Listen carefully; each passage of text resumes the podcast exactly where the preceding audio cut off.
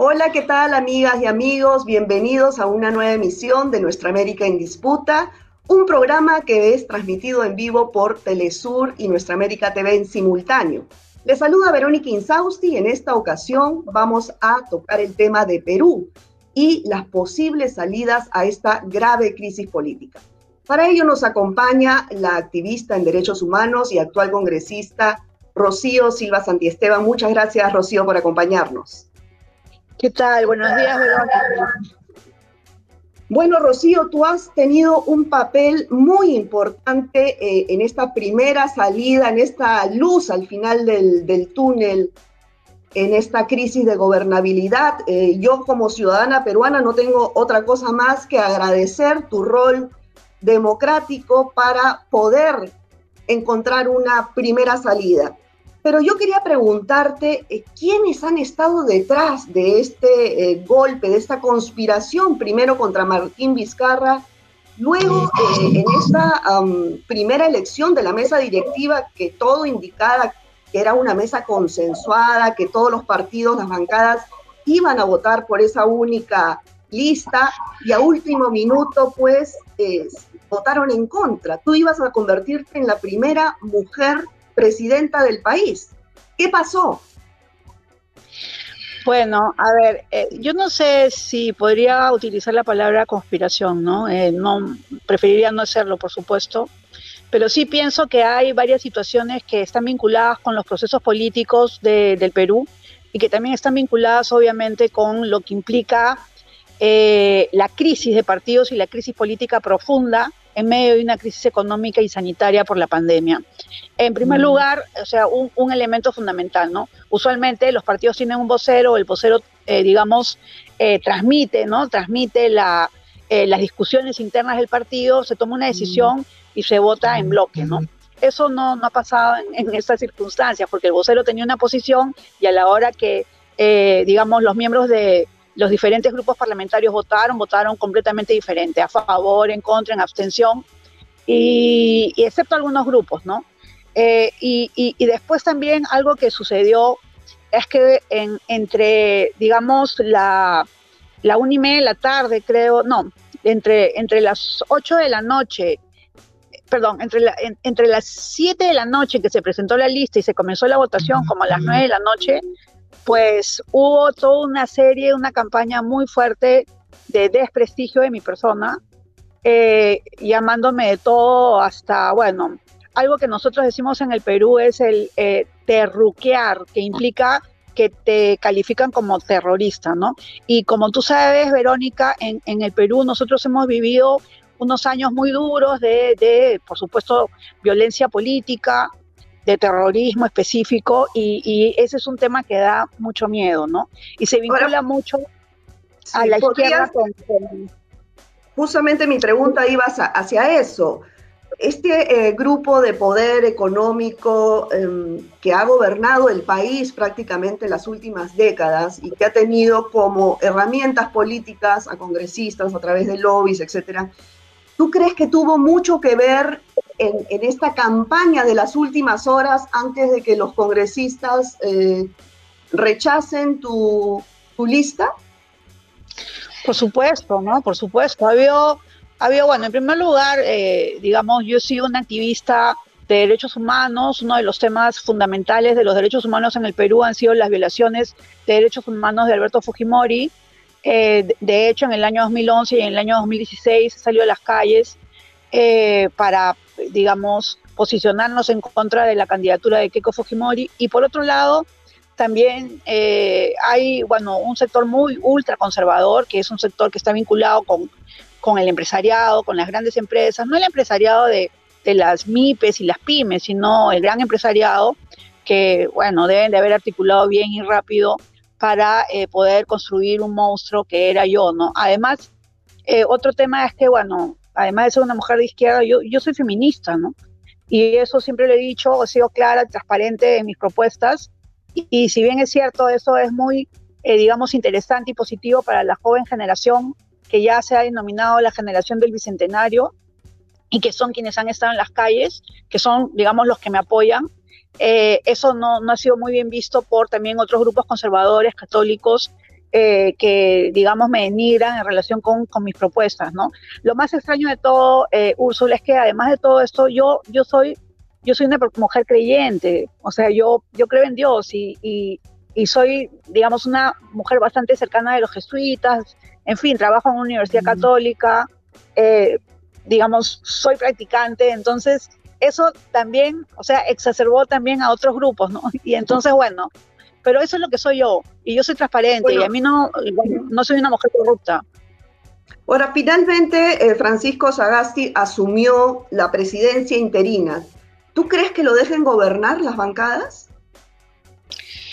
Bueno, a ver, eh, va a ser difícil, va a ser difícil, mm. pero sí creo que en estos momentos tenemos que hacer un trabajo importante, fino, de política, un trabajo político en el mejor sentido del término, de debatir, discutir y consensuar con las otras bancadas, ¿no? Y yo creo que en ese sentido hay como, digamos, un horizonte importante de, propuestas legislativas aquí en el Congreso, ¿no? Eh, en estos momentos, mientras yo estoy aquí, eh, hemos mm. tenido ya desde las 10 de la mañana una reunión con la Confederación General de Trabajadores del Perú, que es eh, la gran confederación de sindicatos de trabajadores de distintas áreas, sobre todo estatales, ¿no? Y bueno, ellos ya nos han planteado algunas propuestas urgentes, pero, pero les hemos dicho que esas propuestas ya estaban planteadas incluso en proyectos de ley que tienen dictámenes, como por ejemplo la derogatoria de, eh, un decreto supremo que eh, planteaba el tema de la suspensión perfecta en el ámbito de, de, lo estatal, ¿no? Entonces, bueno, eh, digamos, todas las bancadas consensúan de que hay que apoyar a los trabajadores, eso es fundamental y me parece que es un gran gesto político de parte de mi colega Mirta Vázquez, que es en estos momentos presidenta del Congreso, haberse reunido en primer lugar con los trabajadores. Ahora, antes de, abordar eh, la agenda de lo que viene en los próximos ocho meses, yo quería eh, tocar contigo el tema de la qué va a pasar con este gobierno presidido por Merino. ¿Va a quedar impune? ¿Va a quedar impune estas dos muertes, esta represión policial? Hay mucha gente en la calle que pide urgente una reforma policial y la desintegración del grupo Terna. ¿Puedes explicarles, por favor, a nuestros televidentes en qué consiste este grupo Terna y cómo viene siendo, eh, hay, tengo entendido, organizaciones de derechos humanos que ya han presentado una denuncia penal enmarcada en las violaciones contra derechos humanos, que es el mismo caso por el cual Alberto Fujimori está preso, y que además la fiscal de la Nación ha asumido en una investigación preliminar. Cuéntanos un poquito sobre este tema. Bueno, a ver, ¿qué son los ternas? No? Los ternas en realidad son un grupo que forma parte del Escuadrón Verde de la Policía Nacional del Perú y básicamente están pensados para infiltrarse en, en, organizaciones criminales, ¿no? De, montos menores, de robo menor, eh, en, en, bandas, etcétera, ¿no? Pero lo que ha sucedido durante muchos años es que los ternas se han infiltrado en las movilizaciones, ¿no? Y como son jóvenes, hombres y mujeres, eh, realmente eh, no, no, no, se los distinguen, ¿no?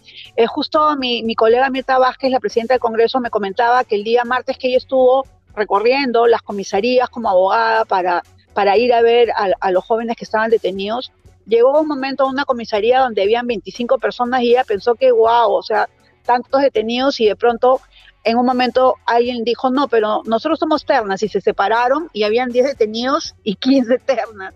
Entonces, o sea, eso ha golpeado mucho a los jóvenes, a los, eh, a, los chicos que salen por primera vez a una movilización, son muy jóvenes, son de 20 años, menos, menos. Incluso ese día Mirta encontró a una joven de 14 años que estaba detenida y que pasó 24 horas en la cárcel, lo cual está prohibidísimo, ¿no? ¿Y por qué? Por un tema de que no había ido la fiscal de familia.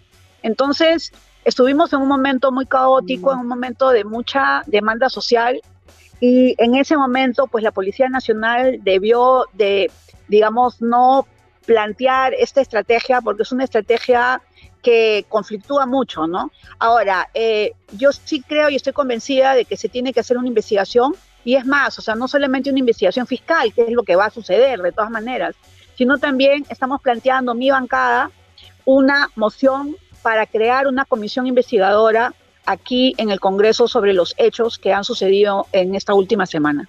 ¿Y se podrá hacer una reforma policial en estos meses, en, lo que, en los meses que le queda a este Congreso, o tú crees, lo ves difícil? Bueno, yo lo veo difícil, lo veo difícil, pero sí ya hay varios planteamientos en, torno al tema de la reforma eh, policial.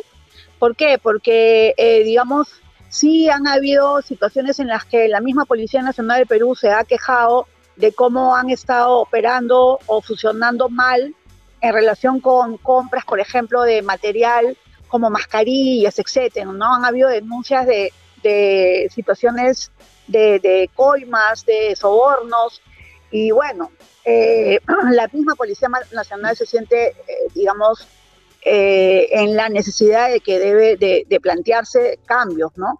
Ahora, también he escuchado a algunos policías de suboficiales que tampoco no están muy contentos con, con, ese ministro que acaban de nombrar el día de ayer, porque él fue viceministro del ministro Carlos Basombrío unos años antes y al parecer, bueno, no, no ha recibido, digamos, la confianza de, del estamento policial. Vamos a ver, ¿no? Yo creo que hay que ir construyendo confianza, hay que ir construyendo eh, una relación cercana a, todos estos sectores de la población y por supuesto eh, yo un, asunto fundamental es que no podemos estigmatizar a toda la policía porque lo que ha sucedido esa noche también es que se han saltado los protocolos, hay por supuesto el comando, eh, pero pero también se tiene que investigar porque han utilizado armas que que no estaban permitidas, ¿no?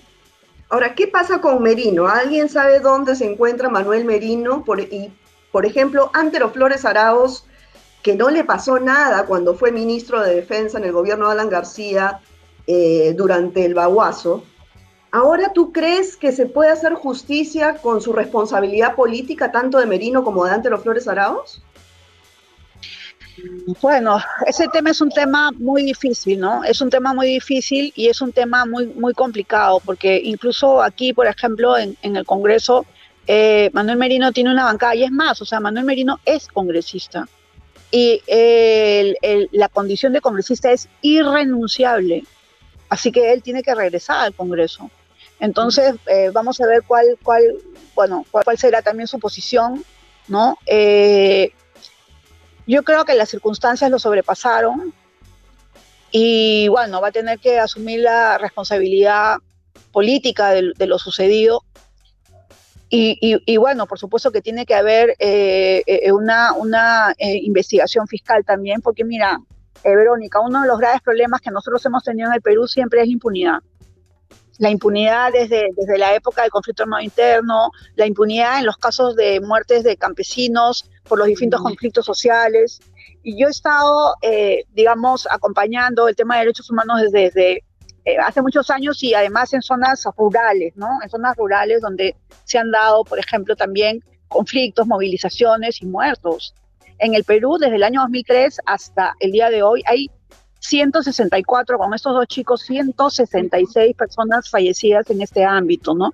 Entonces, eh, no se trata de una situación esporádica, ¿no? Sino que lo que ha pasado es que es primera vez que sucede en Lima, desde que se produjo, eh, se produjeron los, los hechos de, la marcha de los cuatro suyos hace 20 años, que en que murieron también, no lo olvidemos, este, tres vigilantes del Banco de la Nación. Entonces, como, como ha sucedido eso, como han sido jóvenes, los jóvenes han reaccionado de una manera muy fuerte, están muy indignados. Ayer yo estuve en, una especie de, memorial que han hecho los jóvenes en la puerta del edificio del Poder Judicial, han, han, puesto un montón de flores, velas, imágenes de los dos jóvenes que han muerto.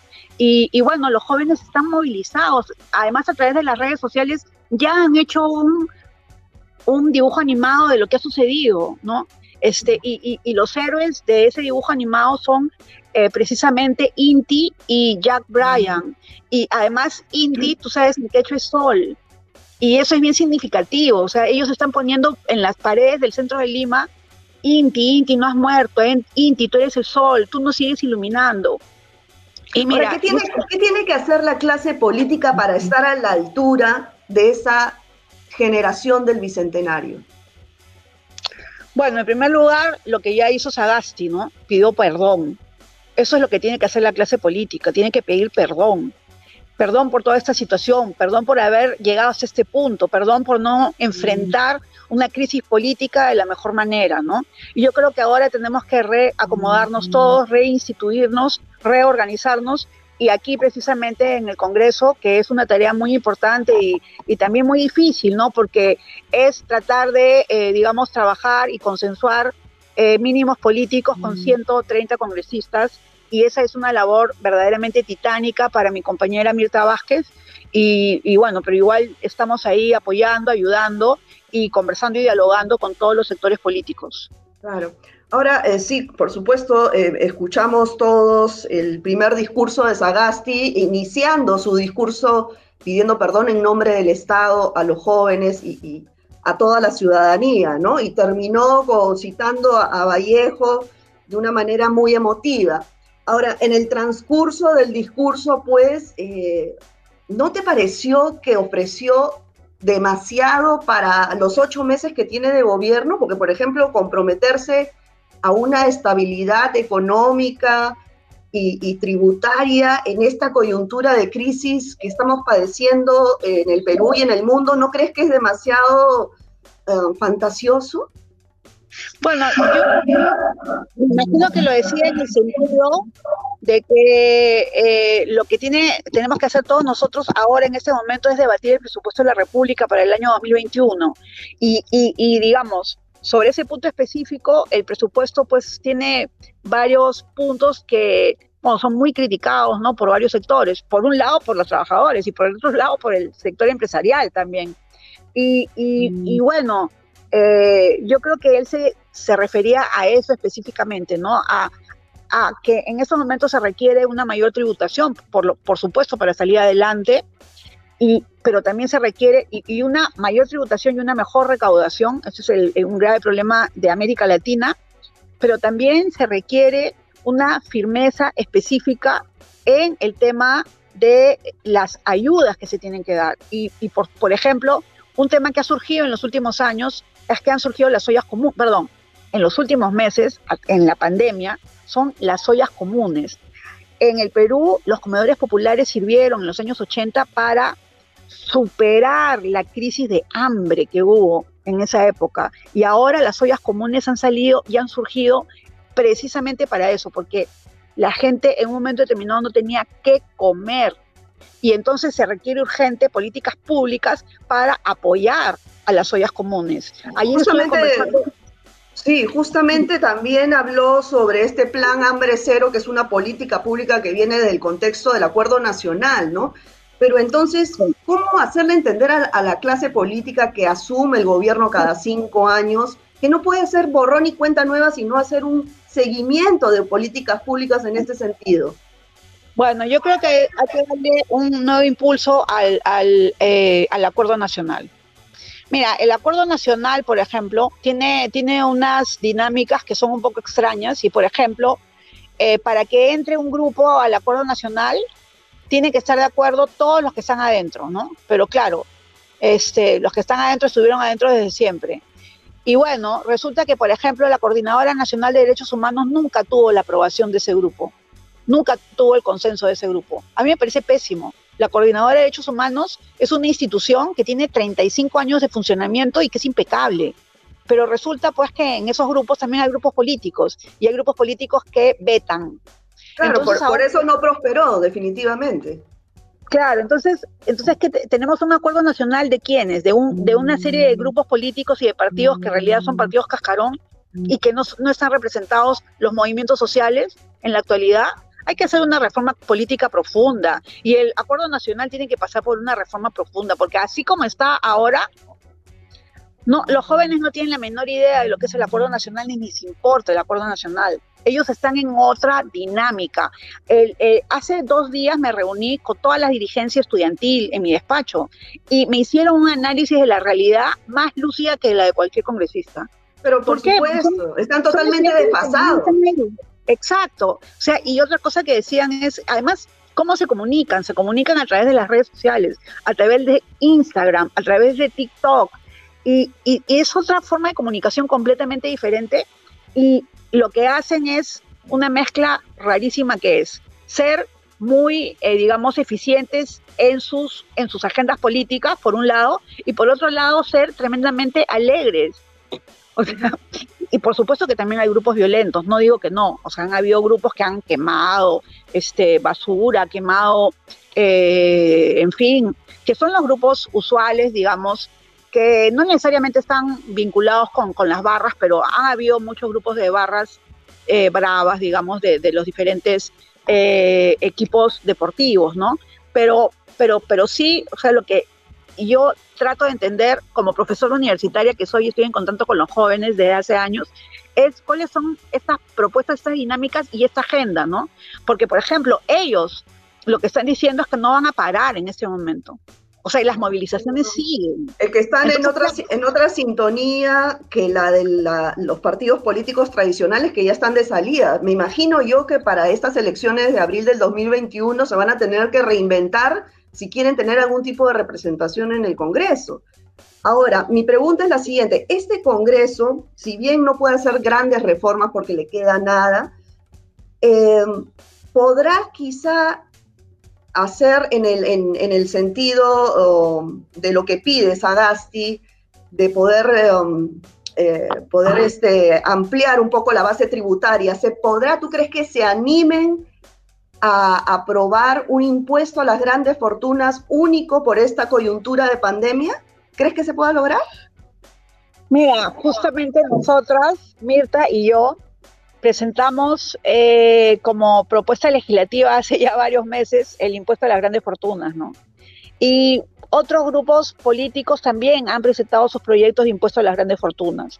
Entonces yo creo que en estos momentos la Comisión de Economía y la, eh, y la Comisión de Defensa del Consumidor, en donde están ambos eh, proyectos de ley, varios, o sea, no, no, no, no, no, no, no, varios, así como cinco o seis proyectos de ley sobre impuesto a las grandes fortunas, deberían de ser dictaminados de una vez y deberíamos de eh, sacar adelante ese dictamen para poder para que sea aprobado en el pleno, ¿no? Porque algo que ha sucedido que fue muy importante también en los últimos eh, en las últimas semanas es que había una deuda inmensa de las grandes empresas que la habían judicializado y durante años no pagaron esa deuda tributaria que llevaron hasta el tribunal más alto, que es el Tribunal Constitucional. Y el Tribunal Constitucional no les dio la razón. Le dio la razón a la Superintendencia de Tributos, que se llama la SUNAT, para eh, que se haga efectivo el pago de esa deuda. Y bueno, esto ha sido muy importante, muy importante realmente, porque ha sido, digamos, una ponencia de, del Tribunal Constitucional en favor del el Estado y de ese requerimiento urgente de tributación, ¿no?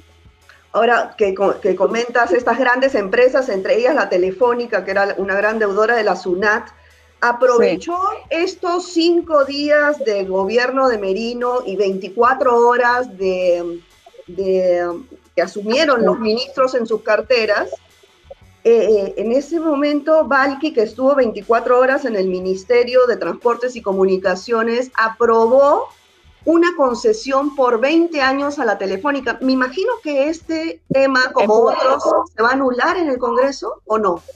Sí, a ver, eh, nosotros no podemos anular eh, los, los, eh, los temas administrativos del Poder Ejecutivo, pero, pero, pero es lo siguiente, ¿no? O sea, no, no sé si es la Telefónica, pero es una empresa que fue constituida en julio del 2020 y que resulta que de pronto recibe una concesión por 20 años en una gestión de un día eso debe ser anulado, definitivamente. Y bueno, no sé cuál será el procedimiento específico, pero eh, pienso que Francisco Sagasti tiene que tomar una decisión al respecto, ¿no? Y eso, eso, bueno, eso se puede anular obviamente con una resolución de la misma, eh, eh, de la misma jerarquía que, la que aprobó esa, ese despropósito, ¿no? Que es obviamente, o sea, si no está vinculado con corrupción, ¿qué cosa es, no? Eso, es, eso es demasiado, ¿no? Y en el Congreso también se aprovechó esta semana pasada de, un poco de vacío de poder para aprobar varios, varias normas, como por ejemplo la de la extracción de oro en una parte de la Amazonía que es intangible. ¿Eso también se va a anular, me imagino, o no? No, es que no se ha aprobado, a ver, ojo, no, no se ha aprobado la norma, se ha aprobado un dictamen en la comisión, pero eso no, ha habido una aprobación en el Pleno, no ha pasado al Pleno. No eso, no va a pasar entonces. Hemos tenido plenos solamente para salir de la crisis, pero no hemos tenido plenos para debatir leyes. En estos momentos, o sea, por ejemplo, los jueves es día de pleno y hoy día no ha habido, ¿no? Me imagino que la próxima semana recién se incorporará eh, el tema del pleno, primero tenemos que tener una junta de portavoces, tenemos que organizar la agenda y no, definitivamente son, son dictámenes en comisiones que todavía no se han debatido por todos los partidos. Bueno, Rocío, se nos acaba el tiempo, pero no quiero irme sin esta última pregunta, que es, si hay que priorizar dos o tres temas en estos ocho meses de gobierno y de Congreso, ¿Qué se debe priorizar para, el, para los peruanos? Bueno, yo pienso que, y eso es lo que yo hubiera hecho, digamos, y siento que Francisco lo va a hacer, Francisco Sagasti, presidente, eh, en primer lugar, priorizar el tema de la pandemia para poder prevenir eh, lo que implicaría una segunda ola, ¿no? Hemos visto la segunda ola en Europa, ha sido devastadora, y bueno, una segunda ola en el Perú sería tremenda, ¿no? Entonces, lo que a mí me parece fundamental es, en primer lugar, el tema de eh, eh, prevención con un trabajo comunitario del de, nivel, el primer nivel de atención de salud, es decir, de todo lo que se llaman los centros de salud en nuestro país. En segundo lugar, todo lo que son eh, pruebas moleculares. Nosotros en el Perú hemos tenido pruebas rápidas no moleculares que han sido en realidad muy problemáticas porque no han tenido un nivel de efectividad alto. En estos momentos hay varios equipos, varios equipos, entre ellos el de Edward Malagatrillo de la Universidad Cayetano, que ya están a punto de, eh, digamos, sacar eh, e-, estas pruebas moleculares que tienen que ser eh, masivas, tienen que ser masivas y se tiene que hacer un trabajo de trazado de contagios urgente. Junto con todo eso, eh, lo, que, lo que también necesitamos es que haya un apoyo del Ministerio de Economía y Finanzas de las ollas comunes, de los bonos que no se han entregado, en fin, y por ejemplo, un, acto que también es importante es que se apoye eh, económicamente a las familias de los jóvenes fallecidos y de los heridos en estas movilizaciones. Ok, bueno, muchísimas gracias Rocío y te agradezco una vez más por tu rol en esta defensa de la democracia y bueno, y de toda tu trayectoria como defensora de derechos humanos en el Perú. Nos vemos en una próxima oportunidad. Encantada, gracias Verónica. Bueno amigos, esto ha sido todo por hoy. Cuídense mucho, nos vemos pronto. Chao.